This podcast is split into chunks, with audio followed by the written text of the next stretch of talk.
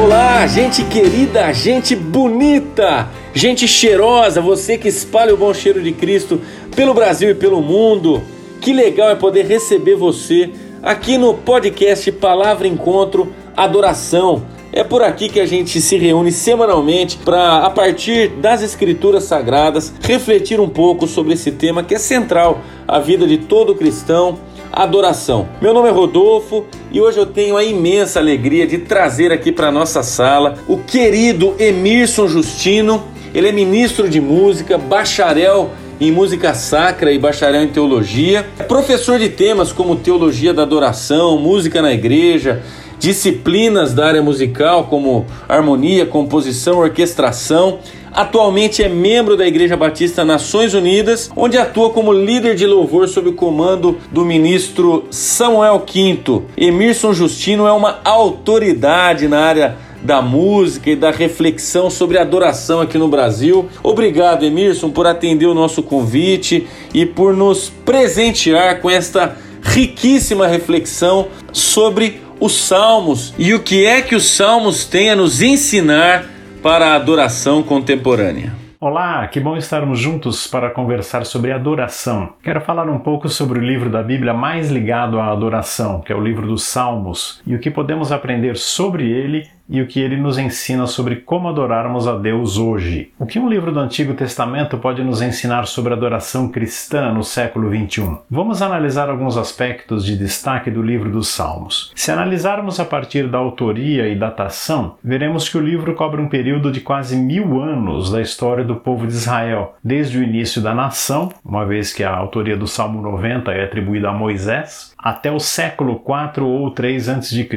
Nenhum outro livro da Bíblia abrange um período tão longo nem envolve tantos autores. Isso nos leva a um outro aspecto a considerar. Existe teologia no livro de Salmos? Como essa teologia é apresentada? Quais temas são tratados? Diferentemente das cartas de Paulo, por exemplo, que tratam de temas específicos e o fazem de maneira bem organizada, ou, se usarmos um termo teológico, de forma sistemática, a teologia presente no livro dos Salmos não aparece de forma clara, organizada em capítulos ou por temas. O livro de Salmos é todo escrito de forma poética, ainda que isso não esteja bem claro nas traduções para o português. Por isso fica até difícil pensarmos em ensino teológico a partir de poesias. Os salmos não são organizados de forma cronológica, nem é possível fazer a datação precisa de cada salmo. Alguns deles trazem algumas indicações temporais dentro do próprio texto, como o Salmo 3, que começa assim: Salmo de Davi quando fugia de Absalão, seu filho, e o Salmo 137, que diz: Junto aos rios da Babilônia, sentamos e choramos ao nos lembrarmos de Sião caracteriza a sua composição como pertencente ao período pós-exílio. Vamos analisar alguns temas teológicos apresentados nos Salmos. Eu vou usar uma classificação, dentre muitas possíveis, é, a feita pelo pastor Isaltino Gomes Coelho Filho. O primeiro tema é quem é Deus e seus atos poderosos. Deus é apresentado nos Salmos como aquele que é santo, no Salmo 22, justo, Salmo 71, amoroso e fiel, nos Salmos 47 e 89, como sendo espírito, no Salmo 104, e único, no Salmo 86. Deus é criador, a gente vê isso no Salmo 33, o que também teve o propósito de manifestar a sua glória, no Salmo 19. Deus realizou grandes atos de livramento de Israel, é o que vemos no Salmo 136. Outro tema: Israel como nação eleita. Os salmos apresentam a doutrina da eleição da perspectiva de Abraão, no Salmo 47, de Israel, no Salmo 105, da sua herança, no Salmo 47, de Sião, no Salmo 132, e dos líderes de Israel, no Salmo 106, e de Judá, no Salmo 78. Mais um tema: o homem diante de Deus. A dependência do homem em relação a Deus aparece no Salmo 40 e o seu sentimento de pobreza aparece no Salmo 70. Deus se mostra como a salvação deste homem no Salmo 18. Há também a valorização do homem no Salmo 8. Outro tema: o caminho justo e o caminho ímpio. Bom, o resumo desta doutrina está presente no Salmo 1. Outro tema, o culto. Sendo o inário hebreu, muito do seu conteúdo está relacionado ao culto. Nós vemos ali letras de cânticos, narrativas e liturgias espalhadas por todos os 150 capítulos. Motivos para se prestar um culto a Deus. o caráter e a natureza de Deus, no Salmo 47 e no Salmo 136, a ação redentiva de Deus na história, no Salmos 53 e 126, e a necessidade que o ser humano tem de Deus, nos Salmos 26 e 42. O conceito de Hesed é uma palavra hebraica que é traduzida como bondade, benignidade, misericórdia, compaixão e, outros temas também. A recede de Deus é direcionada a Israel como nação, no Salmo 118, ao rei de Jerusalém, no Salmo 18, e ao indivíduo comum, no Salmo 6. Outro tema, o conceito de Shalom. Shalom é uma palavra hebraica que traz a ideia de um bem-estar em toda a existência cotidiana.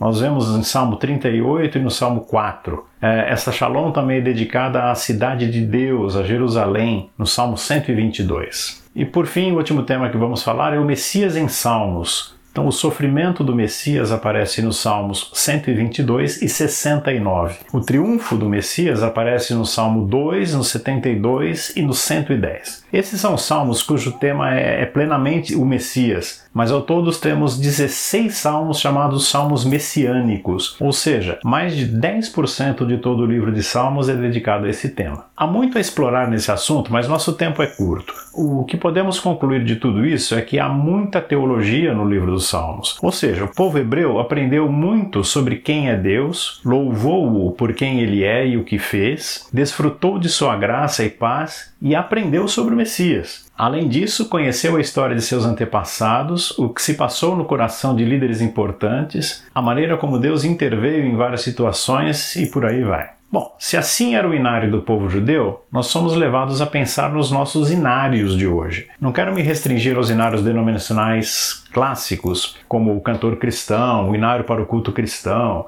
a harpa cristã e os salmos e hinos. É preciso pensar também nos, nos, antigos corinhos né? e nos cânticos atuais, inclusive ir além, pensando nas músicas que são executadas por corais, bandas, solistas, etc. Num primeiro momento, podemos achar que as músicas que cantamos são unicamente para adoração a Deus, o que alguns chamam de músicas verticais. Mas num culto bem equilibrado, é preciso haver músicas, em geral não apenas congregacionais, estou dizendo, é, que desempenhem várias funções, que elas louvem a Deus, levem as pessoas a pensar em sua condição perante Deus, músicas que sirvam de encorajamento, que ensinem e que desafiem. Pensando mais uma vez nos Salmos, é fundamental que a mensagem das músicas que vamos cantar esteja em total sintonia com a teologia que a nossa igreja abraça. Não há sentido algum em aprendermos uma doutrina através do sermão e cantarmos uma música que vai na direção contrária daquele ensinamento. Por isso é fundamental que os músicos, e aí eu digo todos os músicos, sejam não apenas artistas, mas sim membros envolvidos nas diversas atividades da igreja em especial as de ensino, de modo que conheçam a linha teológica que a sua igreja segue e caminhem na mesma direção da orientação pastoral. Voltando aos inários, nós temos uma ajuda muito grande através dos índices de assuntos presentes nesses inários. Podemos encontrar hinos que tratem de temas específicos e utilizá-los conforme o tema e o momento do culto. Isso facilita muito a vida de quem é responsável por escolher as músicas congregacionais a serem usadas em um culto. Quando partimos para a chamada música contemporânea, ou chamados cânticos, essa tarefa é um pouco mais difícil, pois a temática predominante nessas canções é o louvor a Deus. Mas temos visto mudanças e têm surgido compositores que se preocupam com essa é, dieta musical balanceada, vamos dizer assim, e têm escrito músicas de diferentes temáticas para diferentes momentos do culto mas tudo isso dentro do estilo musical da atualidade. Puxa, que surjam mais músicas assim, que nos confortem, nos ensinem e chamem nossa atenção para temas específicos. Os músicos da igreja precisam ter em mente que eles também são responsáveis por alimentar a igreja espiritualmente. Não se trata de tomar o lugar da palavra pregada e muito menos o lugar do pastor, mas há um papel importantíssimo a ser desempenhado por esses músicos. Se pensarmos bem, veremos que cerca de metade do tempo dos nossos cultos dominicais é ocupado por música, enquanto o restante se divide em pregação, orações, ofertas e avisos. Ou seja, uma grande parte do culto está sob o cuidado dos músicos, e essa é uma responsabilidade enorme. Meu desejo é que nós, músicos, tenhamos cada vez mais consciência dessa tarefa tão importante para a qual Deus nos chamou. Ela vai muito além de conhecer harmonias, saber tocar um instrumento ou cantar com excelência, que são todas coisas muito importantes e necessárias. Ao mesmo tempo, precisamos ser humildes e reconhecer nosso papel como ministros auxiliares do ministério principal da igreja que é o ministério pastoral. Cada um tem a sua importância e o seu lugar. Devemos sempre fazer todo o possível para que essas duas áreas trabalhem em total harmonia e com o mesmo objetivo. Clareia a estrada